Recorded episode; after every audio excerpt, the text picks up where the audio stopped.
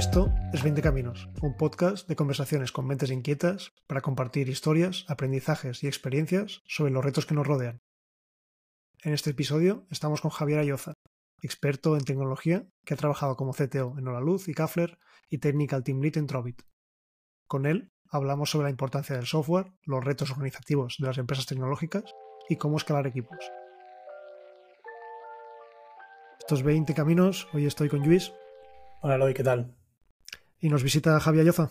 Hola, buenas, ¿qué tal? ¿Qué tal, Javi? Hoy hablaremos de tecnología, hablaremos mucho de software. Javi está trabajando como CTO estos últimos años y queríamos hablar, empezar hablando uh, por el cambio que hemos visto ¿no? en, en las grandes empresas bursátiles uh, con mayor valoración bursátil del pasado. Eran empresas del sector automovilístico, empresas de energía, empresas de bancos, uh, bienes de consumo y hoy parece que la tecnología ha conquistado este, este top. Uh, vemos Alphabet, la matriz de Google, vemos a Amazon, a Microsoft, vemos a Apple, que quizás menos software, pero hardware, pero también tiene software. Total. Y nos preguntamos, ¿no? ¿Por qué ha habido esta transición? ¿Qué es lo que ha hecho que el software sea tan popular? Pues así una pregunta ligerita de arranque, ¿no? yo creo, mira, yo creo que hay, un par de motivos. Hay, uno, si lo pienso un poco industrialmente, digamos, creo que el, el primer motivo es porque la materia prima que son, que son los bytes.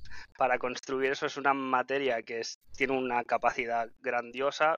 Diría que virtualmente es un recurso con una capacidad ilimitada y que lo podemos transportar y almacenar a la velocidad de la luz a todos los rincones del mundo, ¿no? Que son, digamos, restricciones habituales que tienen la, los recursos, o son finitos, o son difíciles de transportar, o son difíciles de almacenar, ¿no? Y los bytes tienen todo eso, ¿no? Puede llegar a, a, todas las personas del mundo instantáneamente. Entonces, claro, todos los, cualquier producto elaborado a partir de eso, pues tiene muchísimas probabilidades de simplemente tener una capacidad, un alcance, un scope eh, mundial mundial, ¿no? Eh, entonces ese pienso que es uno de los principales motivos. Hemos conseguido pues eh, tener ideas, resolver cosas de la gente, cubrir sus anhelos, eh, etcétera, a una escala a una escala mundial y además con un coste muy muy inferior al que te costaría desarrollar cualquier producto mundialmente, ¿no? Esto creo que es lo que uno de los principales motivos que hace que, que esto esté moviendo tanta, tanto dinero y esté siendo tan, tan rentable, ¿no? Y, y esto es nuevo porque al final vemos que hay empresas tecnológicas, los IBM, los Intel, los Microsoft incluso, que en los 70, 80 y 90 ya tenían presencia, ¿no? ¿Por, por qué ha habido yeah. este cambio? ¿Por qué han sido más grandes esas empresas actualmente? Eh, probablemente porque estás hablando de una época internet existía pero no, no estaba tan eh, no estaba tan al alcance de todo el mundo no seguía siendo un pelín nicho, ¿no? Esa, esa capacidad seguía estando en, la, en las empresas, en la gente que conseguía capitalizarlo. Eh, el, en el momento en el que Internet llega al dispositivo de cualquier persona, de cualquier continente, etcétera, creo que ahí es donde, donde vino el boom, ¿no? De hecho, pues se hablaba del, de, del web boom, ¿no? Cuando todo el mundo era webmaster y este tipo, ahí empezaron a salir este tipo de cosas que básicamente era porque era el usuario final el que consumía y el que aprendimos a, monetizar, ¿no? Con el tiempo, entonces eh, sí creo que ahí en ese aspecto esa, democratización de internet es lo que lo que pegó el pelotazo, lo que hizo el cambio el cambio real. Y luego de por sí claro, la, la, tecnología tiene una capacidad, bueno, el software tiene una capacidad de, de multiplicar las capacidades de los humanos, ¿no? Es como, pues, si ahora tuvieras que, vamos a ponernos un caso, si ahora tuviéramos, imagínate que tuviéramos que hacer un millón de multiplicaciones sin utilizar la, la ordenadores ni calculadoras, ¿cómo lo haríamos? Estaríamos un, estaríamos un rato, por lo menos. por lo menos un rato, ¿no? Yo qué sé, se me ocurre intentar poner a un millón de personas de acuerdo y que hagan una suma cada uno o algo así, ¿no? Es, es dificilísimo. Con software son dos líneas de código ejecutar y, y ya lo tienes. Pues es que ese, ese es el cambio de magnitud de, de usar software a, a no. Es escala, esa escalabilidad de los procesos. Absoluta. Y los, y los productos y la, la, la, capacidad que tenemos como humanos nos la hipermultiplica. Bueno, al final también ¿no? estamos hablando de grandes empresas, pero también estamos hablando de software en cualquier tamaño de empresa, ¿no? Estamos viendo un montón de startups con productos de software muy, muy asumibles, muy asequibles, estamos viendo scale-ups, estamos viendo empresas prácticamente en todos los países del mundo que apuestan por ese tipo de, soluciones, ¿no? O de tecnologías. Claro, claro.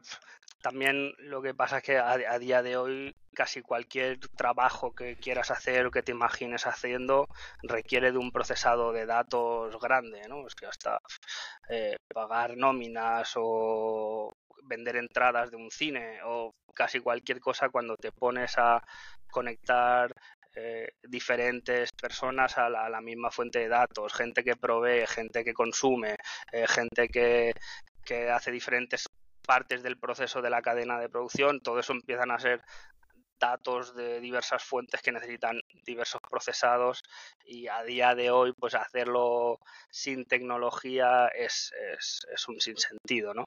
y además con esta misma democratización al todo el mundo necesitarlo pues ha habido muchas personas inteligentes empresas inteligentes que han paquetizado esas soluciones a esos problemas con eh, sistemas de software. Entonces, generado ahí una, una ayuda y una dependencia absoluta, pero, pero también es la manera de, seguir creciendo, claro.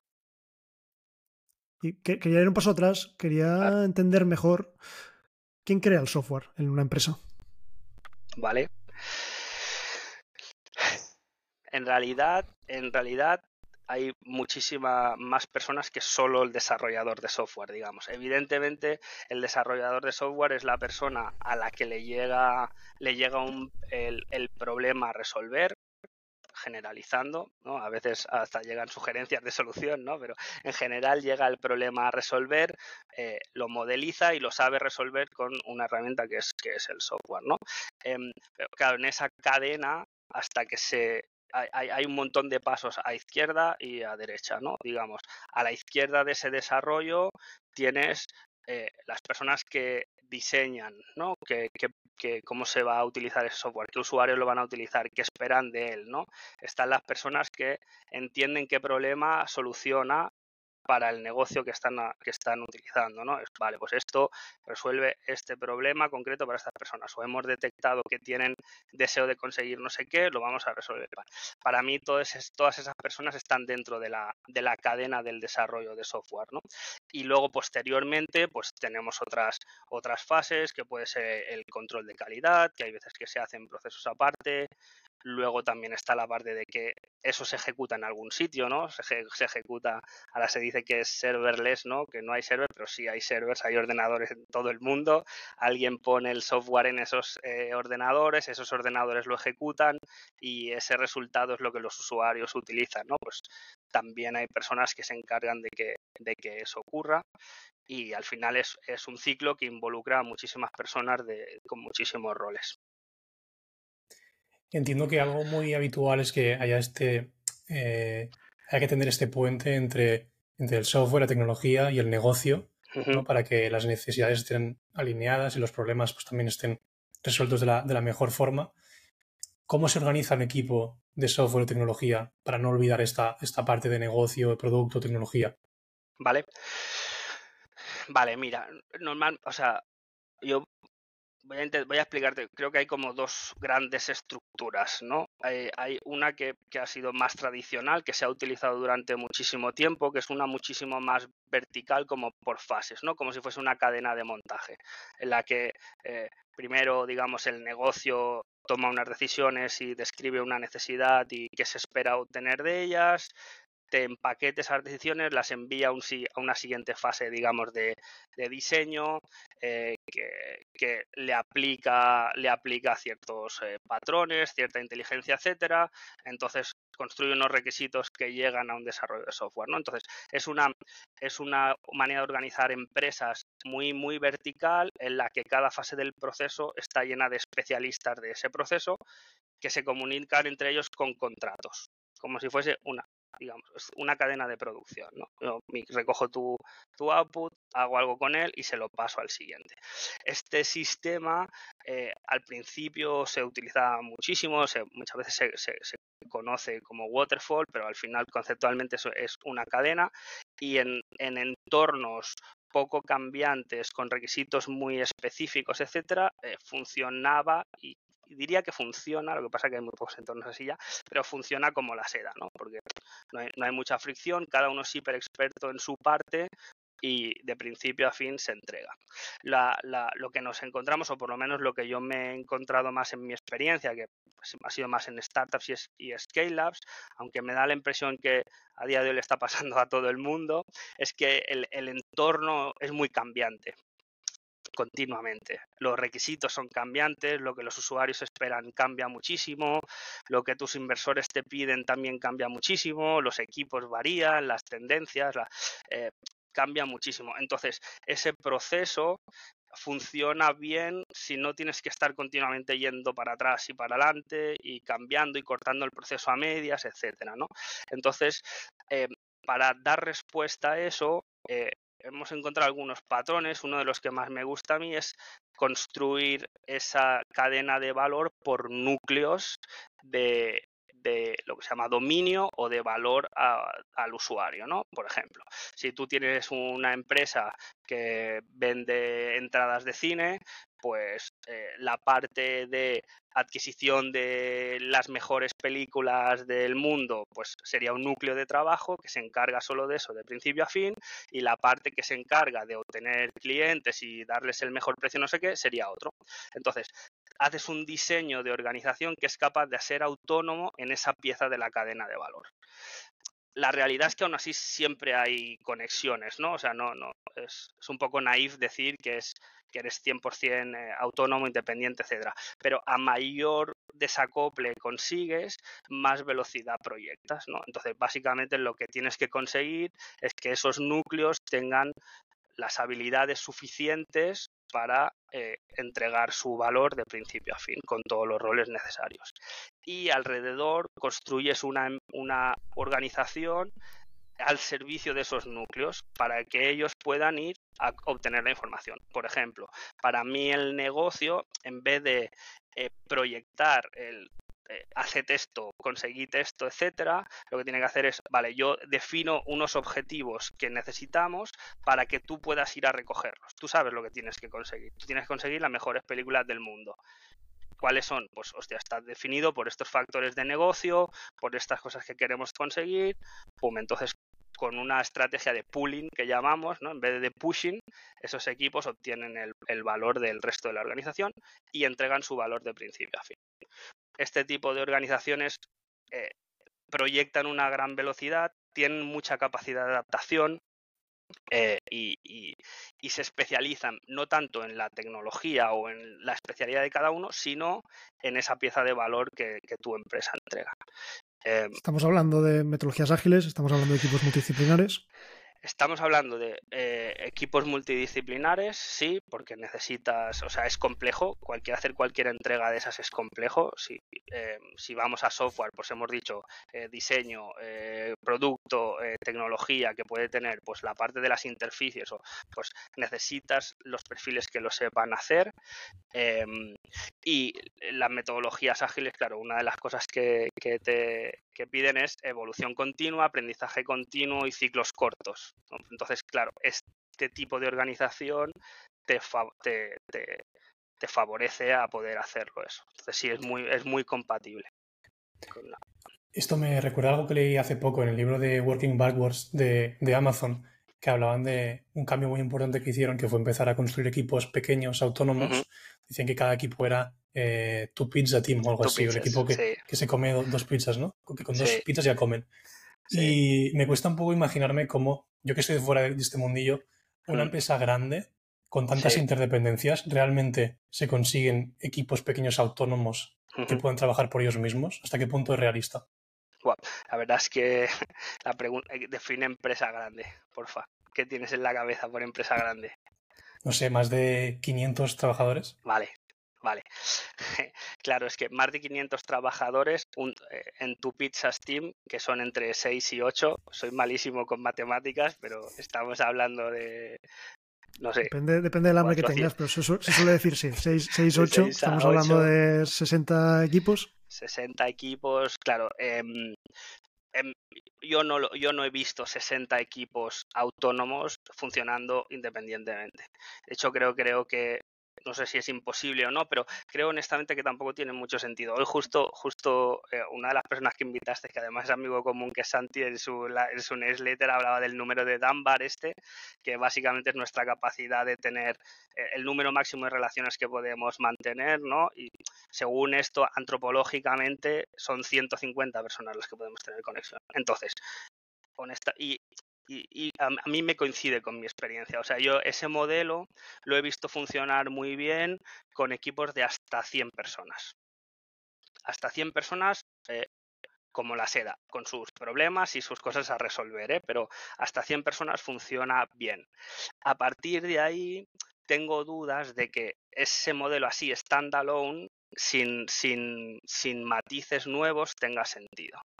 Eh, de hecho, para una empresa de 500 personas, como tú dices, a mí me cuadraría más intentar hacer un divide y vencerás ahí, en plan. En realidad lo que tengo son cuatro empresas son cuatro y, esa, cuatro empresas sí que las puedo coordinar, ¿no? Digamos, desde arriba a lo mejor puedo coordinar esas cuatro empresas por objetivos empresariales, probablemente utilizando básicamente el budgeting, o sea, el budget, el, dinero, los recursos que soy capaz de asignar a cada una de esas líneas de negocio, eh, delegarlo a la cadena de, de gestión en la que confíe y construyo gestionaría cuatro empresas al mismo tiempo, ¿no? Separaría, separaría esas cosas, pero intentar coger con un martillo esto de los equipos autónomos eh, eh, multidisciplinares en núcleos a equipos de más de 100, 150, yo creo que, que te harías daño, te harías daño probablemente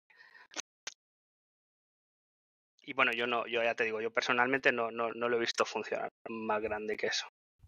Pues apuntaremos 100 como el número mágico. Es que suena muy bien equipos autónomos que van solos. Suena genial, pero es que, es que funciona. Bueno, también te digo que la ejecución es divertida también, ¿eh? porque eh, sobre todo, por ejemplo, cuando surgen eh, cosas a resolver que requieren mucha especialización, por ejemplo, es una de, los, una de las pegas que le he encontrado yo a este modelo, por ejemplo, me ha pasado mucho con datos, ¿no?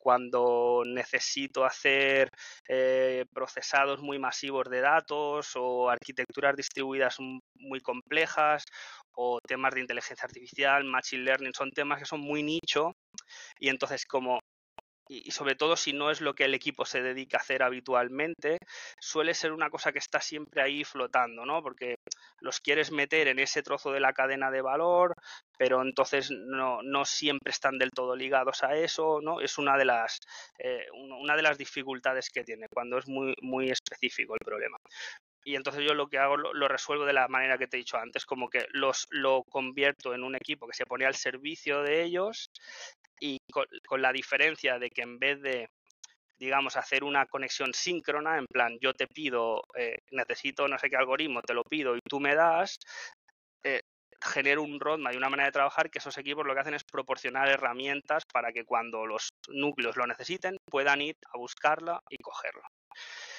Eh, es muy bonito dicho, la implementación es, es compleja, pero, pero se puede hacer. Simplemente hay que tener un poco de visión, un poco de estrategia, saber hacia dónde vas, intentar prever un poco el negocio hacia dónde, dónde nos va, dónde va a necesitar más impulso en cada momento em, y tratar de acertar. Te voy a preguntar precisamente por este tipo de, de retos ¿no? que tienen las empresas, porque me da, me da la sensación que muchas veces las empresas se suben al carro, ¿no? a la última moda, y ahora toca Scrum, ahora toca hacer sprints de dos semanas, ahora toca utilizar Jira o Slack, sin haber pensado con profundidad si realmente eso es lo que les hace falta a ellos, si con un modelo waterfall a lo mejor ya iban bien porque su nivel de certeza es mucho más elevado que en otros entornos, o si, o, si se han planteado realmente cuáles son las metodologías que, les hacen falta y si las conocen el resto de equipos. Total, total. Sí, a ver, en general, sí, cuando, cuando entro en un sitio me, me suelo encontrar bastante, bastantes inercias, la verdad, de, de, este tipo. También te digo que es que me, me, revuelve el cuerpo y entonces las cambio muy rápido, así que no, no, no te puedo no te puedo decir mucho más al respecto, ¿no? Porque lo primero que hago de verdad cuando entro a un sitio es empezar a hacer preguntas incómodas. Y, entonces... ¿Cuál es, ¿cuál, ¿Cuál es allí tu checklist, Javi, cuando entras a un sitio nuevo? Wow, Vale, mira, el primero, eh, a día de hoy, como estoy, estoy bastante metido en la, en la parte de dirección, de, fondos, etcétera, etcétera, pues suele ser Unit Economics. Mi primera pregunta a día de hoy, ¿no? Es, eh, es cuánto, cuánto ganamos, cuánto perdemos, cuánto nos cuesta adquirir un usuario, qué, genera, qué rendimiento medio nos da, etcétera, etcétera, etcétera. También me coincide bastante con lo que, si queréis podemos hablar también luego un poco de inversión, con lo que a día de hoy más preguntan los inversores, los fondos de inversión. A día de hoy es la primera pregunta que te tiran a la cara, casi antes de que les expliques eh, Luego, luego entramos a más detalle, pero parece también que esto es una moda, ¿no? Es una cosa que a lo mejor hace un tiempo no se preguntaba, se hablaba de usuarios, no se hablaba de, economics y ahora es lo que, bueno, todo el mundo ha tirado por atrás. Todo, todo, todo, todo el mundo, todo el mundo. Había un cambio absoluto, absoluto de tendencia en ese aspecto. Entonces, pues coincide con que eh, a día de hoy es una de mis primeras preguntas, por no decir la primera, ¿no? Em, y luego las, las siguientes son objetivos. Eh, cuáles son nuestros objetivos. Y aquí y de aquí ya casi me sale casi todo ya, ¿eh? o sea, sí, ya lo demás ya es ejecución, pero me sale casi todo, porque aquí ya empieza a detectar de, hostia, vale, objetivos que se solapan entre ellos o peor, que cada uno va en una dirección. Empieza a detectar cosas como, vale, no estamos midiendo nada o lo que estamos midiendo no describe el éxito real del objetivo. Entonces, a partir de ahí eh, ya me salen todos los hilos de los que tirar, ¿no? Y, entonces sí, ya luego puedo entrar en más cosas tipo, vale, pues es que vamos lentos, ¿no? Que es la otra cosa que es la otra cosa que me ocurre siempre, ¿no? Tecnología va lento, eh, va lento, desarrolla lento, no sé qué. Vale, primero es qué es lento, cómo estás midiendo la velocidad. Em, y así, y con esto es la gran percepción, ¿no? De, management o de tipos de ventas y operaciones, ¿no? La tecnología o el desarrollo va lento. Claro. ¿Qué, es lo que suele pasar realmente para que, se genere esa percepción? Porque algo de verdad puede haber. Vale. La realidad es que va lento. Esta es la, o sea, la percepción que va, es que va lento porque va lento, porque va lento a razón... es, por las, es por las pizzas Sí, es que no, hay bastantes pizzas, a lo mejor o hay demasiadas. No, la, realidad es que va lento para las expectativas que tenemos sobre él, ¿no? Es, eh, esperamos, esperamos que el software sea una cosa eh, mucho más inmediata, eh, mucho más sencilla, algo que nosotros pensamos que es, hostia, esto es hacer una web, ¿no? Eh, vale, va, es una, hacer una web, pero una web puede ser una web de alto tráfico, una web que no te tumbe un hackeo de Rusia en, el, en tres meses. Eh, bueno, tiene, hay, hay un montón de niveles que de natural es normal que omitamos, es que sí, cualquiera lo haríamos, ¿no? Eso por un lado, es una cuestión de expectativas. Y dos, hay una cuestión de presión también, es eh, la competencia va rapidísimo, nuestros inversores esperan más.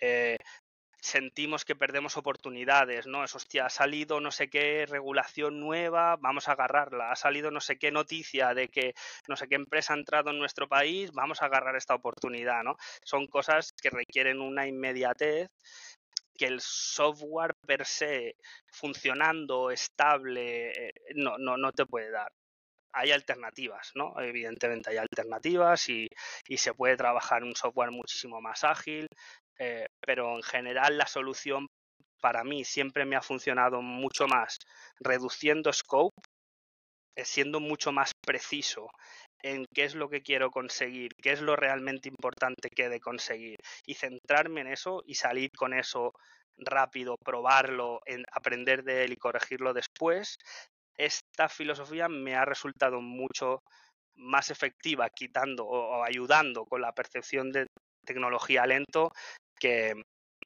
vamos seguro que pidiendo a un desarrollador que se quede tres fines de semana, ya te digo que tampoco la vas a arreglar. Eh, multiplicando el equipo por 10, tampoco la vas a arreglar. De hecho, vas a ser, va a ser peor, porque vas a esperar que la velocidad multiplique por 10 y con suerte se multiplica por, por 1,5, si, si no se reduce, porque a veces también las fricciones también eh, reducen muchísimo la velocidad. Luego hay casos como, como el de Twitter, por ejemplo, X, recientemente, con todos los despidos que han habido, aún así, yo por lo menos tengo la sensación que en los últimos meses, en las últimas semanas, han lanzado más features nuevas y más cosas que en los últimos años, cuando son mucho, un equipo mucho menor, ¿no? ¿Cómo se explica esto? Para mí es, por la, es por la fricción. O sea, tú eh, intentar hacer muchas cosas a la vez, que es la reacción más habitual, ¿no? Es tengo más capacidad, intento hacer más cosas a la vez. En general lo que ocurre es que genera muchísimas más dependencias en la toma de decisión eh, y también en, la, propia producción del software se generan muchísimas más dependencias que se han de gestionar, que se han de coordinar y, y todo eso genera un montón de tiempos de espera que hacen que aunque tú sientas que hay más cosas moviéndose al mismo tiempo, realmente en las manos de los usuarios están llegando las que, las que están llegando. ¿no? Lo está, es típico... está haciendo gracia esto. no, es, el típico nueve, mujeres no hacen un, un, hijo en, en, un mes. Tal cual, tal cual. Y, no, está, pensando también lo, lo, que se llega a despreciar o, o, no tener en cuenta el peso del mantenimiento, ¿no? a mm. más software, a más funcionalidades, a más código, más líneas de código al final, a más probabilidad de que al final pues, algo no funcione como se espera, más necesidad de test y, que hay que dedicarle tiempo a eso también. Correcto. Tú piensas que cada, cada línea de software que metes en tu, en tu base de software de producción es entropía añadida, siempre, siempre, siempre, siempre, siempre. Si lo haces súper bien, es solo lineal, pero siempre sube si, si, haces un software que es fácil de cambiar, que es fácil de entender, eh, de modelar, de compartir, etcétera, la entropía te va a crecer con suerte linealmente. Eh, luego ya, si además lo acoplas, utilizas malos patrones de software eh, o malas prácticas, empiezas a acoplarlo a que no esté bien testeado inteligentemente, eso empieza a exponenciar así hasta que, hasta que llega a puntos de inmantenibilidad, ¿no? que entonces son los famosos hay que parar todo, feature freeze, feature freeze, que tenemos que, feature freeze es, eh, no subimos nada nuevo a producción, que tenemos que rehacer todo porque esto es un sin Dios, ¿no? Pues viene, viene de ahí, viene de ahí, de esa, de esa no gestión de la, de la entropía. De hecho, se tiende también a despreciar mucho, ¿no? El, eliminar código, el hacer limpieza del código o del legacy. Muchísimo. Y, me acuerdo, Javi, Javi, y yo coincidimos en Hola Luz trabajando, trabajando juntos y yo recuerdo una de las features, tampoco lo podía llamar features, sería más un proyecto de los que me sentí más orgulloso en ese día, era el de borrar la aplicación móvil. La aplicación móvil era una fuente de, problemas. A nadie la quería mantener, nadie sabía mantenerla, de hecho.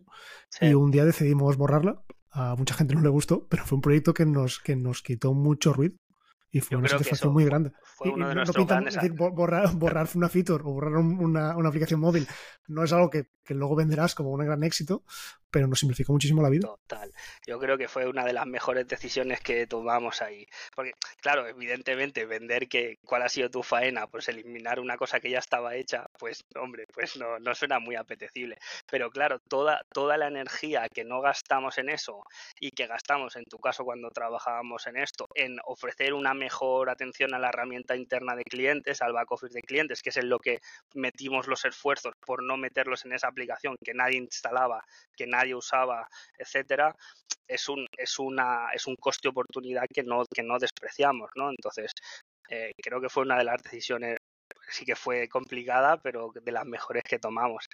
Y realmente yo, eh, yo pienso que un, un, voy a tirar así un poco generalismos que a lo mejor van a parecer un poco de cuñado, pero yo pienso que un gran, un gran developer lo primero que hace es entender es lo primero que hace, entender súper bien qué está resolviendo, por qué, eh, cuánto ha de costar, eh, por qué es importante, etcétera. Lo segundo que hace es borrar. Cuando digo borrar, digo reescribir para que sea más entendible. O sea, primero hay un pase de eh, limpieza, orden, igual que en casa, ¿no? Antes de limpiar ordenamos, pues es, es, lo mismo. Y entonces luego añade el mínimo código posible para conseguir lo que, lo que se tiene que hacer. Y así conseguimos una entropía lineal. Igualmente, siempre va más. Pero sí. Hemos hablado antes ah, de este check, uh, de checkbox o checkpoints que marcabas cuando entrabas a una empresa. Ah, hemos hablado también antes fuera de cámara que estás dedicando casi más tiempo a, producto que a, tecnología o ingeniería hoy en día. te quería preguntar, ¿qué hace exactamente un CTO? Vale, ¿qué hace un CTO dónde? ¿O cuál CTO? ¿O qué hago yo? Bueno, ¿qué haces tú en tus posiciones? Cuando, cuando te han contratado como CTO, ¿qué, ¿qué, hace? ¿Qué se espera, por lo menos en sus casos? Vale, mira, pues la verdad es que te, hago un poco de broma, pero es que realmente veo que es muy heterogéneo, ¿no? Lo que se espera de un CTO, eh, de lo que se ha esperado de mí, de lo que, de lo que yo he hecho, ¿no? Entonces, claro, yo lo, eh, eh, digamos, lo que veo que es más, más, más estandarizado en el mercado de es un CTO, es el manager general del equipo de ingeniería, que suele estar encargado de una estrategia tecnológica y en empresas más pequeñas también es el principal de desarrollador. Digamos, esto es lo que eh, habitualmente, habitualmente me encuentro. Em, y a partir de aquí lo hay de todos los colores, ¿no? yo en mi caso, por ejemplo, que me, he especializado más en, gestión de equipos grandes, o sea, en escalar equipos, en, generar organizaciones eh, escalables con, con, con, más, con scope más grandes, etcétera, eh, pues claro, trabajo mucho más en eh, la estrategia de, cultural de la empresa, organizativa, etcétera, es una de las principales cosas que hago. Eh, y últimamente que estoy trabajando más en startups en fase más inicial, pues claro, es combinar la estrategia tecnológica con, para que impulse el negocio, para que, lo, para que sea una parte relevante del negocio, eh, en el caso que es un apoyo, ¿no? que no, en, las, las últimas empresas en las que he estado, pues eh, el, el producto no era per se tecnológico, sino que necesita la tecnología para llegar a los volúmenes y, al, y, a, y a, la escalabilidad que requiere. ¿no? Pues entonces hay que tener muy clara cuál es tu estrategia tecnológica y de producto para llegar hasta donde las empresas eh, consideran y desde una perspectiva de negocio, ¿no? Pues eh, cuánto va a costar, eh, qué riesgos tiene, con, con, con, qué probabilidad vamos a poder conseguir tal o cual cosa, cómo vamos a capturar estas oportunidades, ¿no? Pues pensar en eso y diseñar eso es lo que es lo que últimamente más, más vengo haciendo, ¿no? Es un perfil de, negocio, en realidad, eh, que se apoya en la, que, puede utilizar la tecnología como palanca. Entonces, en cada, en cada tipo de empresa o cada punto de madurez de una empresa requiere CTOs distintos. Yo creo que sí, yo creo que sí. Em, porque eh, incluso a, veces estoy viendo que hasta y esto va a ser un poco un popular opinion, pero hasta un CTO puede ser alguien a día de hoy en una startup, alguien que no sabe programar. ¿Por qué? Porque eh, una prueba de concepto a día de hoy, con todas las herramientas no code que existen, eh, los recursos que tenemos a nuestra disposición, los SaaS of, eh, los SaaS of the shell, no, sé si hay expresión en castellano, pues, que, que existen, alguien, evidentemente, con una capacidad de entender y de conectar la tecnología. ¿eh? Estoy hablando de que no necesariamente hacer código, ¿no? Pero puede montar una prueba de concepto que sea perfectamente utilizable para arrancar un negocio, para entender, incluso para conseguir un product market fit, para conseguir ese punto en el que, hostia, hemos validado la idea y podemos ganar dinero con ella. Ya luego, si necesitamos eh, hacer que escale, que llegue a todo el mundo, que tenga la performance que hace falta para no sé qué, ahí ya, claro, esto ya es otro, esto ya es otro tema. Aquí de momento sí que necesitas conocimientos profundos o por lo menos ser capaz de poner ahí a la gente que lo, que lo sabe hacer, ¿no? Pero por lo tanto, y para mí es un CTO igualmente, igualmente válido.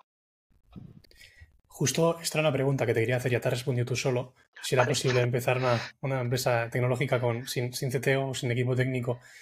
Eh, en caso que, se haga un MVP con, no code, luego, ¿cómo de viable es, si consigues este product market fit, oye, esto funciona, ¿cómo de viable es empezar otra vez, pero ahora internalizándolo, ahora picando código desde el principio? Vale, mi, mi recomendación sería por trozos. Eh, de, hecho, eh, yo mismo lo, hago un poco así. ¿eh? Cuando hago mis, pruebas de concepto, lo primero siempre es no code, low code, lo pongo a correr y luego lo que empiezo es hacer a modificar los trozos de ese proceso que lo necesitan. Por ejemplo, eh, a día de hoy una web con bajo tráfico se puede publicar sin, sin mucho problema.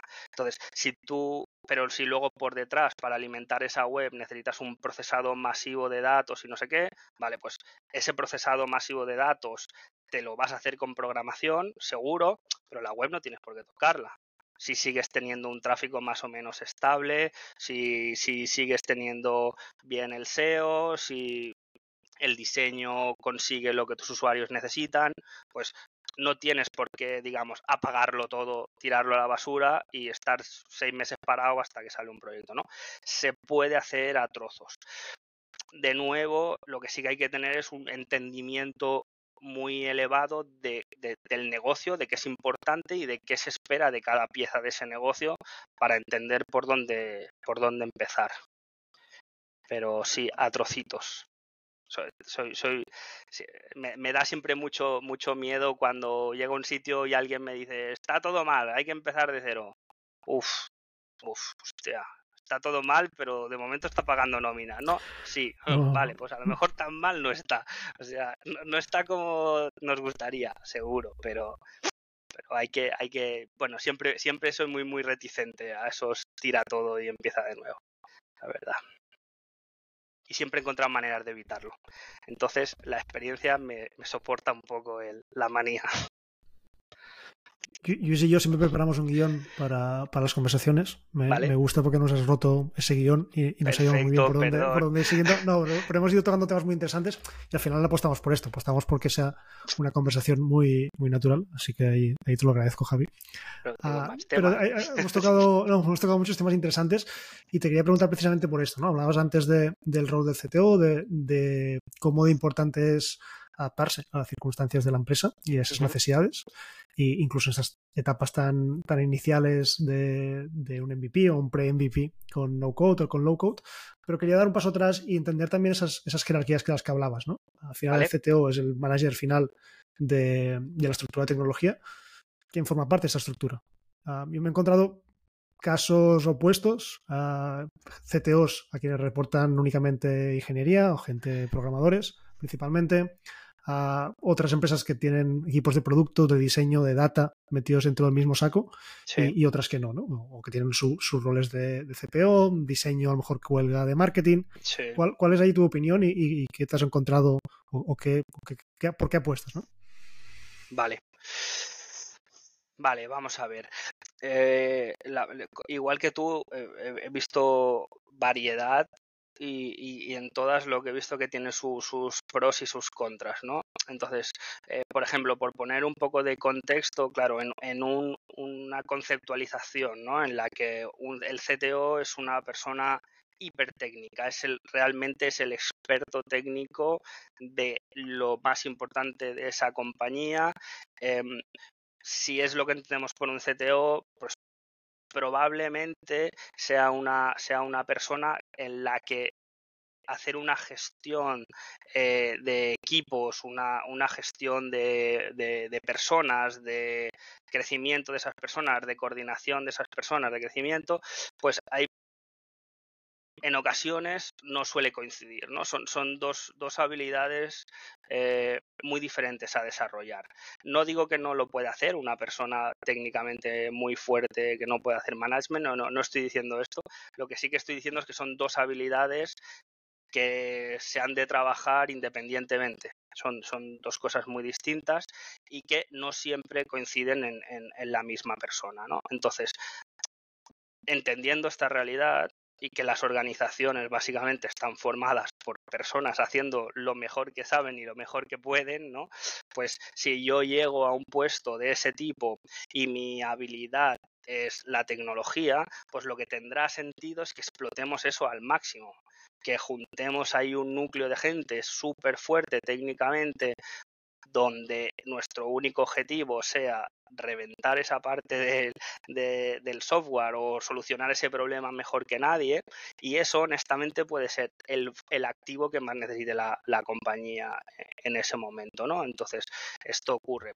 La realidad es que eh, hay, hay, hay una conexión segura entre que podemos ser los mejores técnicos de la historia, pero que si no tenemos una conexión directa y un entendimiento directo con el negocio, eh, lo más probable es que hagamos algo que no es lo que el negocio necesita, ¿no?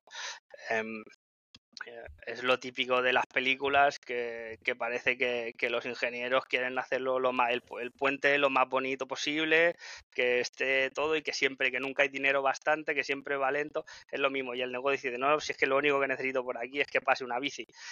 ya, ya, pero, pero a mí me has contratado porque has contratado a los mejores ingenieros de puentes, ¿no? No, no voy a poner aquí cuatro palos y, bueno, pues eh, eh, es una realidad que se encuentra y que, y que hemos de saber gestionar, ¿no? Entonces, suele haber, me, he visto mucho esta dualidad, ¿no? De eh, soy el del, técnico o soy el de personas. Y entonces, pues se suelen construir organizaciones así cuando las personas que ponemos en los puestos de responsabilidad, pues tienen esa, esas preferencias, la verdad.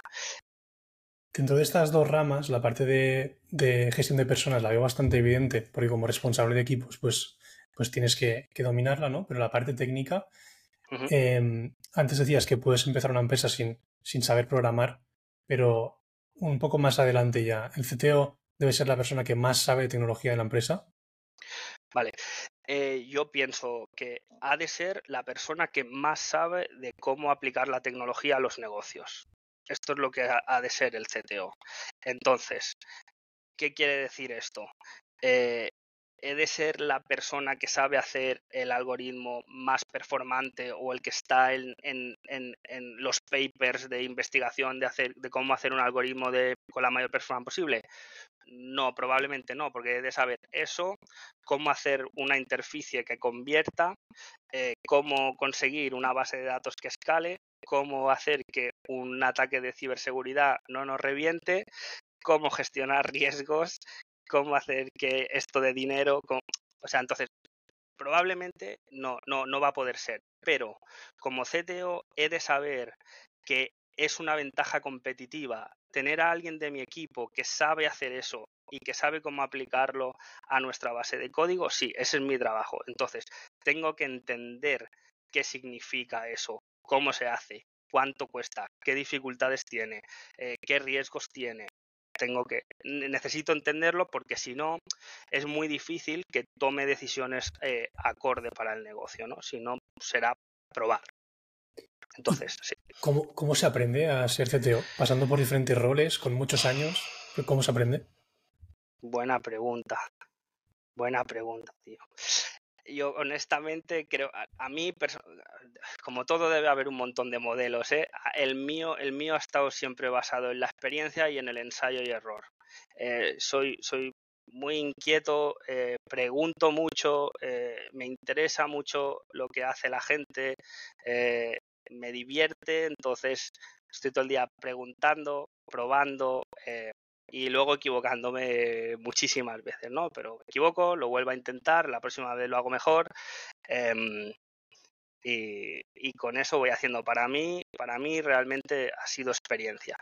Em, pienso que hay, pienso por ejemplo que hay eh, formaciones complementarias que, que pueden ser súper útiles, ¿no? Por ejemplo, eh, los temas de las escuelas de negocios y todo esto, pienso que es una, es una formación que te puede ayudar, te puede ayudar a esclarecer ciertos conceptos que, digamos, que yo me siento que he aprendido sobre la marcha un poco, ¿no? He tenido que hacer bastante fake it until you make it, también, también lo de decir, esto ahora que así hago un poco de catarsis pública, pero he hecho muchísimo fake it until you make it. Eh, eh, y luego, claro, luego vas a casa corriendo, digo, ostra, vale, ¿qué es esto? Y, lo miro y me convierto en el que más sabe de eso en cuestión de semanas, ¿no? Pero eh, realmente hay, por ejemplo, una formación en escuela de negocios, creo que es algo súper positivo para, para, un CTO, la verdad. Em, y, y nada, y esto, y sí, de verdad, ensayo, y error, mantenerte al día. Eh, yo aprendo muchísimo de mis equipos, pero a tope, o sea, intento estar muy cerca de ellos, eh, entender su día a día, cómo va evolucionando eh, y, mantenerme al día. ¿Cuál crees que sería un mejor background? O si, los dos son parecidos, alguien que se ha formado en, en negocio y luego ha hecho un bootcamp, me invento, o alguien que viene de estudiar una ingeniería y luego hace un máster o un MBA? Qué buena pregunta. Déjame pensar, Luis.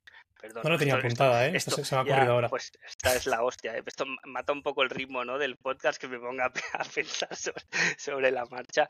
Ostras. Pues, pues no sé. Lo que, creo, creo que es un poco difícil. Creo que es un poco difícil empezar por la parte de negocio y luego pivotar a la tecnología. Eh, por, alcance tal vez, ¿no? O sea, es, hiper, hiper diversa la cantidad de, de, temas y de, y de cosas que has de conocer y aprender y que realmente te, han de, te ha de gustar muchísimo, te ha de gustar muchísimo porque eh, estás continuamente empapándote, ¿no? No es un trabajo de 40 horas a la semana, eh, porque realmente estás todo el, todo el tiempo, todo el tiempo conectado a esto, eh, de una manera o de otra, ¿no? Entonces, wow, veo, veo, veo mucha, mucha complejidad ahí que aprender para, para agarrarla después. luego también, claro, hay otro tema que pienso del tema de las escuelas de negocio, que creo que es muchísimo más aprovechable cuando ya lo has intentado, ¿no? Entonces, cuando ya, ya ya has te has dado un par de hostias con eso, ¿no? Ya, ya has intentado montar algo, te ha salido mal o, bien o regular, eh, y entonces a partir de ahí eso creo que te da un boost porque te, te ayuda a ordenar las cosas, etcétera, ¿no? Entonces, pero claro, para llegar ahí tienes que haber sabido aplicarlo, tienes que haber sabido pues eh, programar o desarrollar interfaces o, generar productos a partir de datos, ¿no? Tienes que haber venido por ahí. Entonces, veo muchísimo más natural el other way around, o sea, veo mucho más natural venir desde la aplicación de la tecnología y entonces eh, complementarlo, complementarlo hacia allí. Sí, lo veo más viable. Antes hablabas del rol del webmaster, que es algo que los más veteranos, solo los más veteranos recuerdan. Ah, la, tecnología parece que se ha ido complejizando, por lo menos nos hemos ido como especializando, tengo esa sensación. ¿no? Han ido apareciendo, pues desde ese rol ah, hemos mutado a, ingenieros de software de backend, de frontend, de mobile, de Android o de iOS. Y hay mucha gente que solo trabaja en uno de estos entornos, ingenieros de, de QA. ¿Cómo, ¿Cómo ves estas evoluciones? ¿Hacia dónde crees que vamos? Vale. Em, realmente, realmente sí que sí que lo, veo igual que tú, ¿no? Se ha, se ha ido compartimentando cada vez más y más. Eh, conforme ha ido aumentando la complejidad de cada una de las, de las tecnologías. Incluso lo vemos también en otras, en otras disciplinas, ¿no? datos ah, se ha ido dividiendo entre data science, analistas de datos, ingenieros de datos, product managers, especialistas en datos.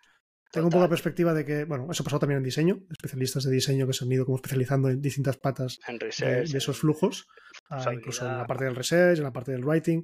Incluso tengo la perspectiva de que uh, en producto pasará un poco lo mismo, ¿no? A especialistas más de producto, ya no tanto focalizados quizá en, en, el delivery o en la estrategia, pero sí en campos más concretos del product management, ¿no?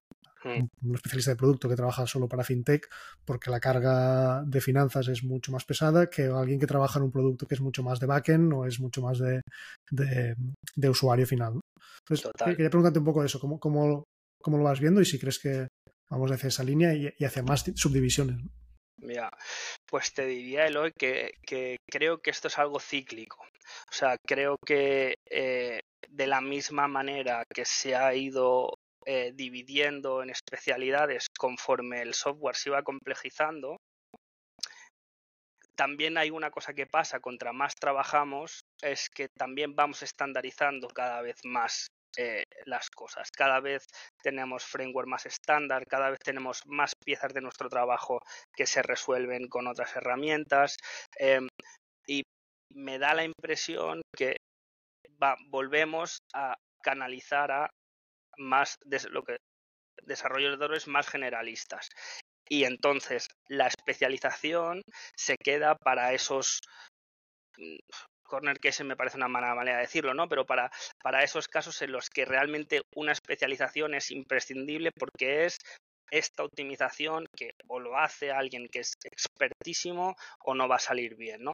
Creo que cada vez vamos estandarizando también más el software y por lo tanto por lo menos esa división o se controlará o incluso se irá juntando.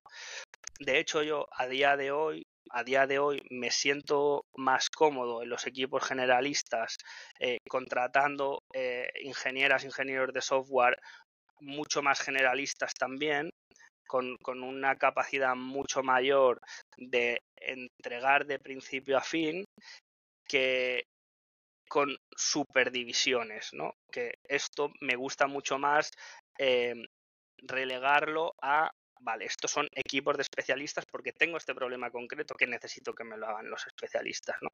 Em, pero el resto me siento mucho más cómodo a día de hoy y si me preguntas hace cinco años no te hubiera dicho esto, pero a día de hoy me siento mucho más cómodo con, con perfiles mucho más generalistas porque básicamente me estoy encontrando que, es, que, que, nuestro principal problema a día de hoy como desarrolladores de software o como desarrolladores de producto no es tanto la dificultad técnica per se del lenguaje concreto, de las vicisitudes concretas del lenguaje, sino con este proceso de entender el problema, eh, modularlo bien, hacerlo de la manera más sencilla posible para que dé el resultado que esperamos. ¿no? Esta cadena de pasos a día de hoy es la que más me interesa eh, resolver y, la que también pues más, retos más retos tiene para qué decir. Pero sí pienso que vas que es cíclico y que vamos a mínimo estabilizar si no resimplificar de nuevo.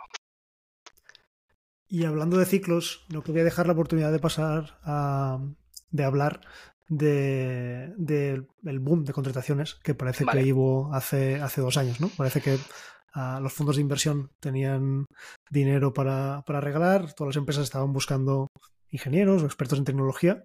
Uh, yo siempre sufría cada vez que un ingeniero me, me ponía una reunión, uh, porque me, luego me comentaban ¿no? que tenían, recibían una oferta al día prácticamente, entonces era, era cuestión de, de, de semanas que esto, que esto pasara.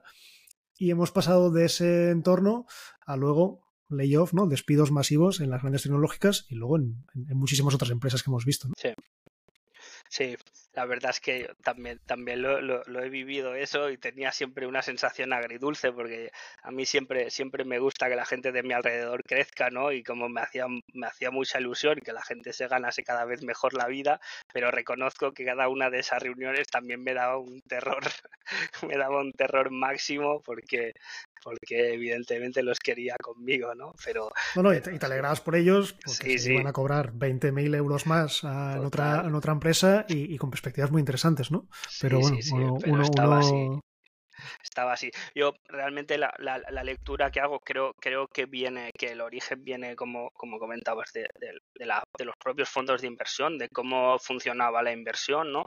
Cuando estábamos en ese punto, eh, parecía que había, había más dinero que, que, proyectos, ¿no? Era como la, la gente, había habido varios casos de éxito de hipercrecimiento, de, de, empresas que habían reventado de cero a millones en, enseguida, eh, utilizando estrategias muy agresivas de inversión, en plan, vale, esta, esta cosa está perdiendo dinero año tras año tras año, pero nos da igual porque sabemos que va a llegar un punto de inflexión en el que va a ser un negocio millonario. Entonces nosotros estamos aquí sosteniendo, sosteniendo ese hipercrecimiento a costa de unas pérdidas grandiosas porque otros casos de éxito o nuestras previsiones nos dicen que nos vamos a hacer de oro con esto, ¿no? Y como esto todo... es, el gran, es, el gran, modelo de Amazon en su día. Amazon se permitió estar 20 años uh, palmando dinero Tal para construir cual. el monstruo más grande del mundo. Tal cual. Pero no todos somos Amazon. Exacto, exacto. Entonces, claro, claro que funcionó y na nadie quería perderse el próximo Amazon, ¿no? Sobre todo, imagínate, ¿sabes? Que tienes un montón de dinero en el banco, que lo quieres invertir, pues lo que no quieres ser el que no compró lotería, ¿sabes? Ese, en, ese, en ese periodo. Y eso es lo que nos encontrábamos. Nos encontrábamos fondos invirtiendo a riesgo y por lo tanto eh, lo, difícil es, hay que pensar que eso es sistémico, o sea, no, no es que porque un fondo quiera meter dinero en una empresa ya todo ocurre, no. Lo que pasa es que entonces eso genera un ecosistema de competencias distinto, ¿no? Si yo mi competencia está teniendo una inversión masiva de dinero, una inyección masiva de dinero, se está permitiendo costes de adquisición altísimos, se está permitiendo un crecimiento a pérdida, no yo no me puedo poner en plan camello o hormiguita, ahora consigo aquí 10 clientes, ahora aquí otros 10, no, no porque me van a barrer. y, lo comentábamos antes, ¿no? Con esas ah, métricas casi un poco perversas, ¿no? De, empresas que se focalizan más en volumen de usuarios, pero no si son usuarios rentables o activos o, o, que generan o te ayudan a tus unique economics. Exacto, exacto. Básicamente en esa época te preguntaban cuánto ibas a crecer en usuarios o cuántas más ventas ibas a hacer o cuántos más productos ibas a distribuir, ¿no? Eran las preguntas y, y, también había, te preguntaban bastante por la magia de tu producto, ¿no? Te, dejaban que les, que les, eh, que les encandilaras un poco con, con, la promesa de que eso iba a ser bonito, que iba a resolver algo chulo, ¿no? Había, era, era otra narrativa, lo que, lo que esperaban oír y también lo que contábamos y por lo tanto todo el entorno que eso, que eso generó. Entonces, vale, ahora imaginaros, o sea, evidente, o sea, creo que nos es muy fácil entender lo difícil que es levantar algo si no tienes dinero, ¿no? No, no tengo un duro, es dificilísimo levantar algo. Vale, pero ahora, ahora os pongo otra situación. Imaginaros que os doy 10 millones de euros y os digo, levantar una empresa ya, para ayer, que venda eh, 100.000 por minuto. ¿Qué haces? ¿Sabes hacerlo? ¿Sabes deployar dinero a esa velocidad y conseguir resultados de ese dinero? Wow, yo no me lo había planteado nunca y me di cuenta de que no me di cuenta de que no, de que en realidad, eh, o sea, no, no, no, no es una máquina de churros, por lo menos el, desarrollo de software y el desarrollo de producto no es en absoluto una máquina de churros en la que tú metes más masa y te salen más churros. Has de saber cómo hacer la máquina para que salgan churros de ahí, ¿no? Entonces, todo, existe toda esa presión, ¿no? De crece, crece, em, crece, crece, desarrolla. Cuando no sabes cómo hacerlo, la reacción natural es más gente más gente. No quiero hacer más cosas a la vez. ¿Qué necesito? Más gente. ¿Por qué? Porque esa gente podrá hacer más cosas a la vez. Cuando se ponen a hacer más cosas a la vez, ¿qué pasa? Que no sale nada. ¿Qué necesito? Más gente. ¿Para qué? Para que aprieten más y luego otros cuantos para gestionar que entre ellos no se pisen y que, y que no haya interdependencia, no sé qué. Gente, gente, gente, solo traía pues más, más, gente, más gente, más gente. A la que ese modelo, porque ha habido un par de fiascos porque además es así, se mueve, se mueve por miedos ese, ese, ese mundillo, ¿no? A la que ha habido un par de fiascos, la gente empieza a retirar dinero o empieza a frenar las inversiones y empiezan a preguntarte cosas diferentes de golpe, ¿sabes? De golpe sale una reunión una semana, te decían cuánto has crecido y al mes siguiente te decía, oye, pero eh, ¿cuál es el coste de adquisición de esta gente? ¿Cómo? ¿Sabes? No, no hemos hablado de esto en, en cinco años y ahora y había momentos que que ni lo sé, no, no, no, me había preocupado de eso. Y entonces, eh, pues, pues os podéis imaginar lo que pasa. Lo primero que sobra entonces son los costes fijos. Eh, los costes fijos, el principal, la principal línea de PNL de cualquier empresa de este tipo, el coste fijo son las nóminas. Por lo tanto, es lo primero que va afuera. Y la realidad es que detrás de esa línea pues hay personas, hay familias, hay gente con sueños, con intereses, hay gente que, bueno, lo tiene más fácil, gente que lo tiene más difícil, pero, pero, pero es así, son personas ahí detrás. Entonces, eh, bueno, para mí espero honestamente que nos sirva de, que nos sirva de aprendizaje, la verdad. Yo recuerdo haber tenido discusiones bastante grandes con ese aspecto en bueno, cada uno tiene su, su ideología y su manera de crecer, ¿no? Y, pienso que, bueno, que espero que nos sirva para, para aprender, la verdad. En un momento así en el que había tanto movimiento en el mercado, ¿cómo haces para, para, retener a los empleados? Y esto, ahora que todo está, bueno, que parece que hemos movido un poco al extremo opuesto, ¿sigue siendo un problema la retención de, de talento? Vale. La, Vale. Para retener, retener casi, o sea, perdón que sea un poco, pero retener es casi en contra de su voluntad eh, principal, ¿no? Y es, es, una cosa a considerar, digamos. Si lo que, si tu, si tu baza es retener, eh, a día de hoy, retener es el salario lo más competitivo posible y no reventar a nadie a nivel de horas de trabajo, responsabilidades, etcétera. Si tu, si tu baza es retener, es el salario. Si, si lo que quieres es conseguir que las personas quieran trabajar contigo, tienes más opciones. Entonces, ¿cómo lo consigues? Dificilísimo, pero uno, evidentemente, el salario tiene que ser lo más competitivo que puedas y súper claro a nivel de expectativas. Esto, a día de hoy, para mí, este aprendizaje me, hubiera ahorrado bastantes cosas, la verdad. Pero es ser súper claro con qué expectativas hay, por qué son así, eh, dónde estás, dónde puedes estar. Esto ayuda muchísimo a la tranquilidad mental de las personas, ¿no? Porque además pasa que el salario es una percepción, o sea, no, el salario que tendrá en el banco es dinero, pero eh, es la percepción salarial lo que tenemos que trabajar. Tú si, si percibes que está mal pagado, da igual el número que te esté entrando en el banco. Y al revés, ¿eh? si tú percibes por la, por la información que tienes, por lo que estás viviendo, por comparativa, si tú percibes que el salario es correcto, eso es un es una cosa que, que, que, es un problema, digamos, que está inerte siempre está por ahí flotando, pero está inerte, ¿no? Entonces, como lo primero es, claridad, claridad con eso.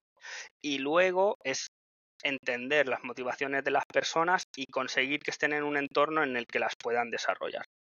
Hay variedad de motivaciones, ¿no? Pero hay personas que les motiva eh, la máxima expertise, hay personas que les motiva el reconocimiento, hay quien les motiva que el, propósito de lo que están haciendo, eh, hay, diferentes cosas. Entonces, para mí, la segunda parte, una vez resuelto los basics de la pirámide de Maslow, que es lo primero que que resolver, el salario, eh, es pues generar, generar ese entorno.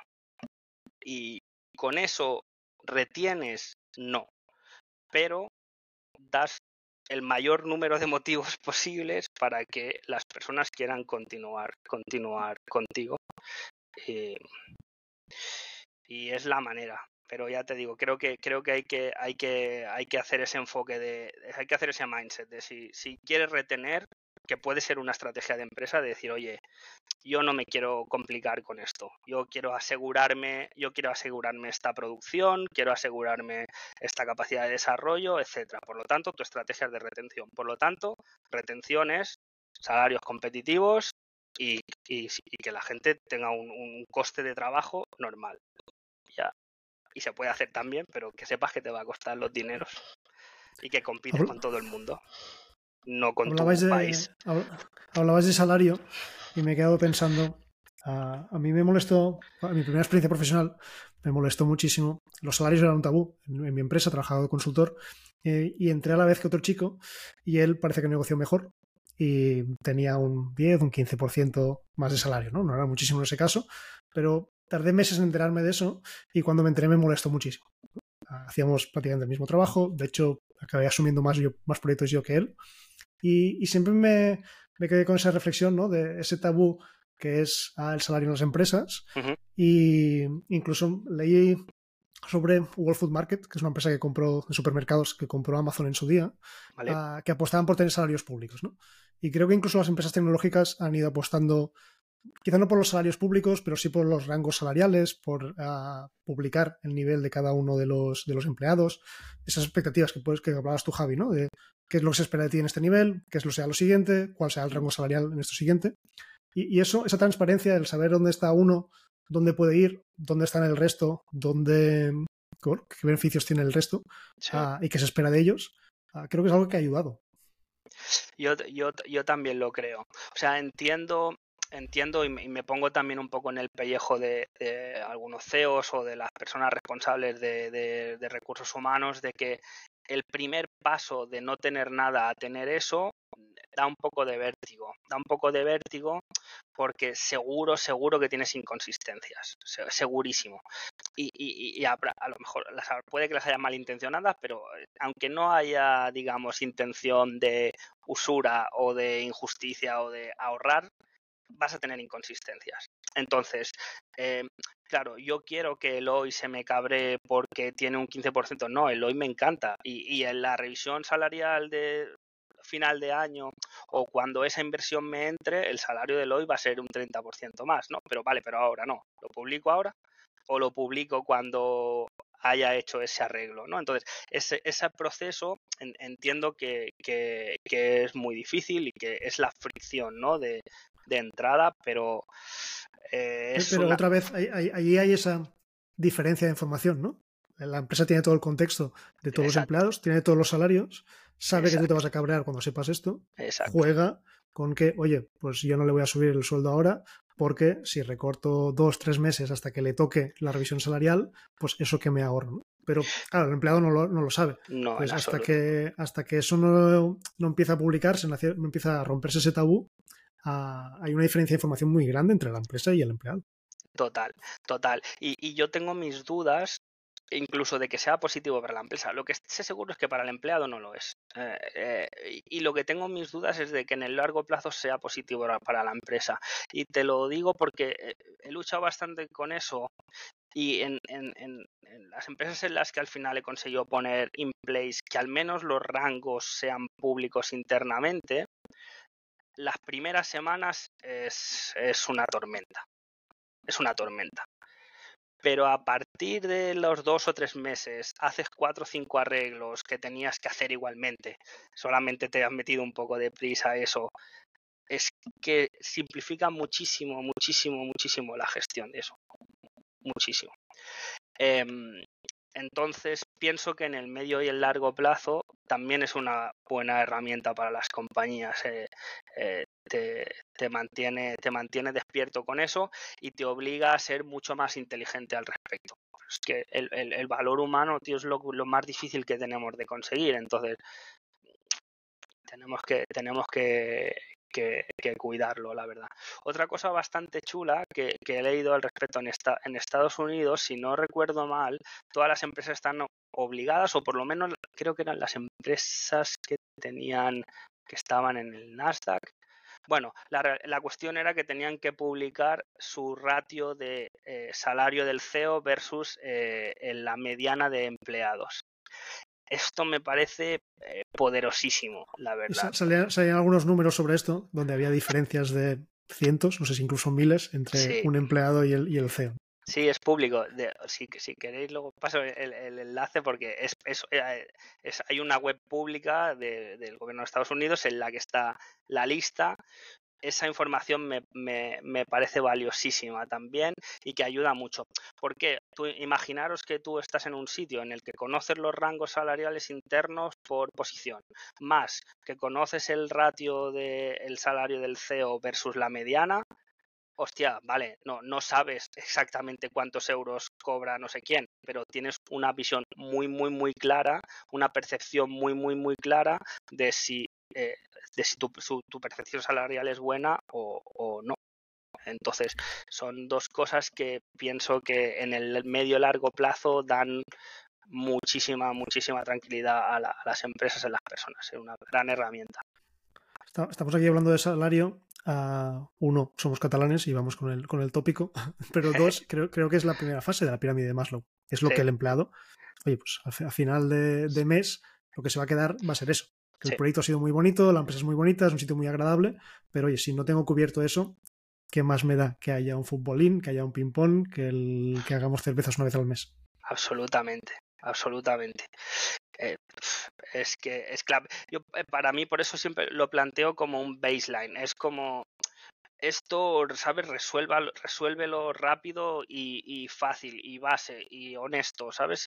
Y si no, y si no puedes más, porque también pasa, Nens, que no, o sea, que no, que puede ser que la empresa no haga más dinero y que necesite más capacidad de desarrollo. Es que pasa esto también.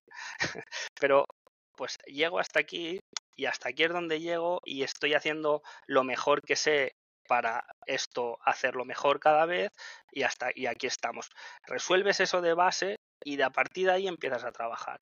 Y la gente te va acompañando en ese camino con una decisión consciente, ¿no? Y entonces sí que no es que sean, luego entonces vienen cosas secundarias, ¿no? Como la, cultura, ¿no? Dices, vale, eh, un futbolín es cultura. No, no, pero un sitio en el que dices, hostia, tengo, estoy teniendo un, un, momento de bloqueo con mi gente, pues puedo, puedo dedicar una parte de mi espacio a eh, interactuar con mis compañeras y mis compañeros, a, tomar un poco de aire, a, no, no, me están cronometrando de si voy al lavabo o no. Eso es lo que para mí es un futbolín, ¿no? Digamos, de no, nadie me está cronometrando porque estamos en un entorno en el que todo el mundo confía en el que estamos dando lo mejor de nosotros y de nosotras mismas y que estamos persiguiendo objetivos comunes, etcétera, pues ese tipo de facilidades ayudan, pero no son un no son un sustitutivo de nada, ¿no? Simplemente es una canalización de un tipo de cultura en la que se trabaja por consecución. Normalmente eh, está un poco desvirtuado porque decimos se trabaja por objetivos, pero luego o no hay objetivos o no, no tienen ningún sentido o cada uno tiene los suyos, incluso equipos tienen objetivos contraproducentes. O sea, eh, pero sí que se trabaja por, o sea, una cultura que se trabaja por lo que conseguimos para nuestros usuarios, por ejemplo, eh, cosas como un futbolín, un, un, sitio de relajación, unas clases de yoga o algo así, te ayudan a canalizar eso y a favorecerlo. Pero, pero sí, si, no, tienes eso, poner un futbolín no te va a arreglar la cultura. Para ir cerrando, Javi, me gustaría preguntarte por el futuro y por inteligencia artificial. No hace mucho leí que en 50 o en 100 años, esto es el típico tweet que eso es un poco polémico para que la gente responda, decían que en 50 o 100 años eh, saber programar sería tan básico como saber leer o escribir. ¿Tú crees que esto vamos hacia aquí o con la inteligencia artificial es todo lo contrario y no va a ser para nada necesario?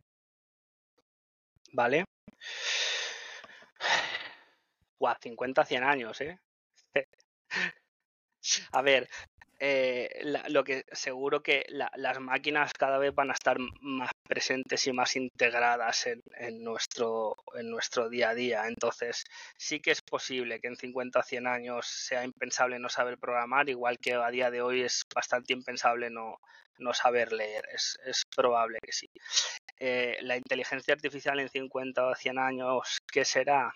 No lo sé, pero a día de hoy lo que sí que sé es que es un, es un impulsor brutal de productividad. Sigue necesitando un operador humano, digamos, para que esa, esa productividad vaya dirigida a algo de provecho.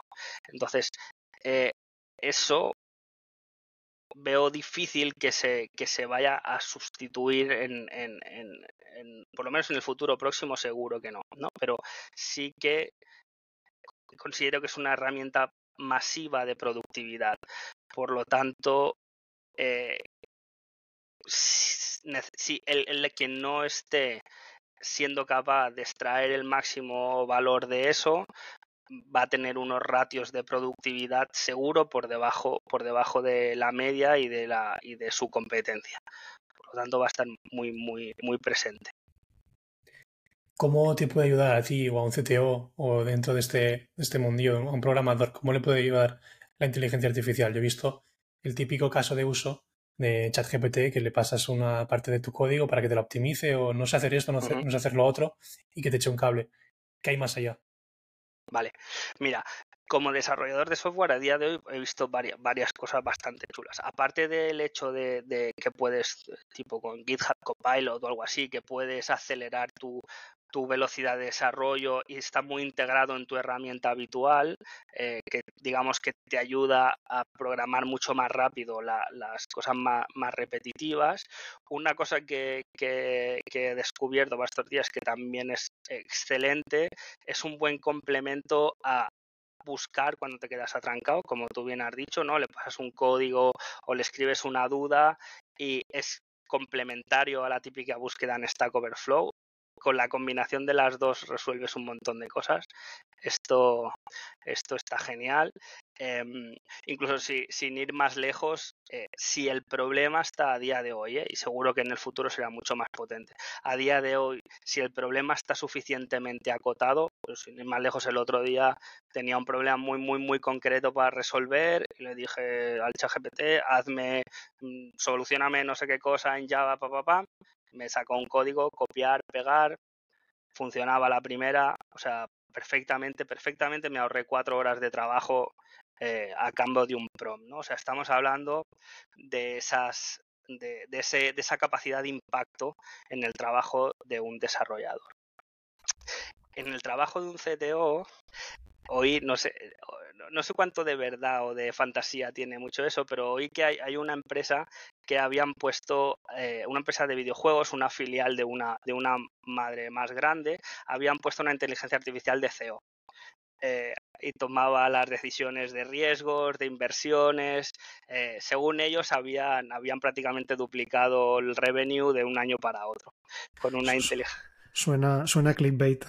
Suena clickbait, es probable, es probable, pero con esa idea en mi cabeza eh, empecé a explorar otras cosas, ¿no? Entonces, realmente te ayuda muchísimo a no partir de página en blanco. A mí, por ejemplo, me, ayuda muchísimo a no partir de página en blanco.